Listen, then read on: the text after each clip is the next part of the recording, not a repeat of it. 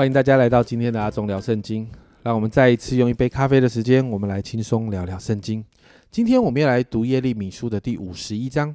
那今天这个经文真的有点长哦，在这一大段的经文里面，仍然是谈到巴比伦要面对审判的事情。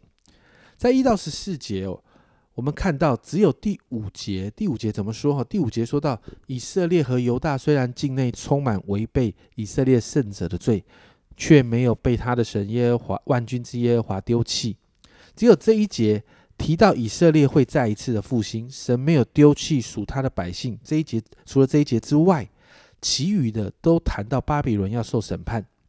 经文仍然提到神要兴起外邦来攻击他们，甚至要以色列人离开巴比伦，不然会与巴比伦一同灭亡。更是提到呢，巴比伦饥饿已深啊，因此十一节提到神激动了马代君王的心，要来攻击他们。巴比伦终将灭亡。十五到十九节是先知的赞美，在这个赞美里面，你看到先知赞美神的伟大，称赞神有全然的主权，所有的偶像都是虚假的，唯有耶和华是真神。而以色列百姓是属神的产业，耶和华神是以色列的神。而二十到二十六节，我们当中就看到第二十节这里说：“你是我征战的斧子和打仗的兵器。”我要用你打碎列国，用你毁灭列邦。在这里并没有说明哪一个人、国家或是谁是神征战用的斧子跟兵器。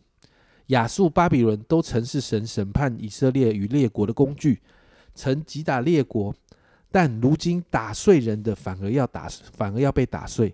那个原本行毁灭的，但现在却要被毁灭。因此。在二十七到三十三节，我们就看到列国又要预备起来攻击巴比伦。经文提到，城的四方被攻取了，渡口被占据了，苇塘被火烧了，兵丁也惊慌了。你看到巴比伦面对神的审判的时候，开始进到一个无助，而且好像兵败如山倒的状况。接着三十四到四十节，好像一个法庭哦，神是法官，召唤被害人以色列啊，圣经另外一个形容词叫做西安的居民。上来诉说巴比伦的恶行，以及过去如何啊欺负啊恶待他们哦。因此三十六到三十七节，神就下了一个判决。经文这样说：所以耶和华如此说：我必为你伸冤，为你报仇。我必使巴比伦的海枯竭，使他的泉源干枯。巴比伦必成为乱堆，为野狗的住处，令人惊骇嗤笑，并且无人居住。神。宣判了巴比伦的结局哦，因此在四十一到四十八节，神就再一次宣告这些审判一定会降临的。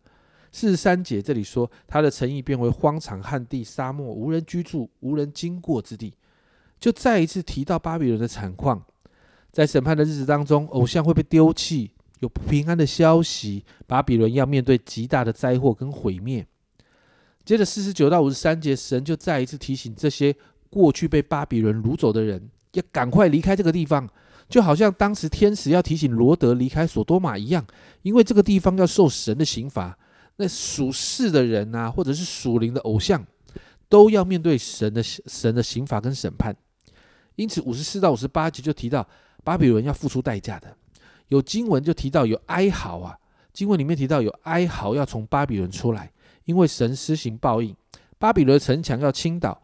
城门要被火焚烧，就代表军事上的挫败带来的毁灭。而五十九到六十四节，这是先知耶利米最后一段话，提到一个先知性的作为，就是耶利米把一切临到巴比伦的审判预言呢，都交给了一个人，叫做希莱亚，让他带到巴比伦来宣读，然后宣告这地会永远荒凉。接着就把这些信息绑在石头上面，丢到河里面，让它沉下去，就代表巴比伦。不会再兴起。哇，这段经文真的很长哦。这也是先知耶利米最后一段领受从神那里来的信息。神对巴比伦的审判真的给我们很大的提醒。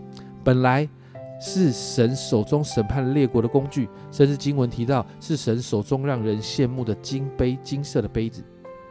但因为他依靠偶像，他狂妄骄傲，他自以为是全天下的王。就在这个时候，神让他面对审判。谁要让他知道谁才是创造天地、掌管万有的神？过去巴比伦那种骄傲，当我们自己常常没有把自己带到神的面前与神对齐的时候，我们里面很容易就被这样的骄傲来控制。在我们的属灵生命中，那个老我常常会跟坐在心里宝座上的主有那个对抗的状况。因此，我们祷告，我们求主帮助我们学习耶稣基督的柔和谦卑，让我们的心里学习敬畏这位神，真的把神当神，不让骄傲进到我们的心里，让真实的谦卑进到我们的里面，这才会帮助我们进入祝福当中，好不好？让我们一起来祷告。主啊，主啊，我们真是说。谢谢你透过巴比伦的状况提醒我们，主啊主啊，让我们学习不成为一个骄傲的人。主啊主啊，让我们学习我们的心要常常受教在你的面前。主啊，让我们学习主啊，常常是与你对齐的。主啊，好让我们在这个与你之间的这样的关系的里面，主我们就学习耶稣的柔和谦卑。主啊，好让我们真实的在你里头谦卑的时候，主啊，我们就可以进入神你给我们的祝福当中。主，我们谢谢你。主啊，主啊，让我们在学习谦卑的过程里面，主啊，圣灵你就不断的教导我们、提醒我们，让我们真实成为一个谦卑的人。谢谢主，这样祷告奉耶稣的名，阿门。家人们，你知道吗？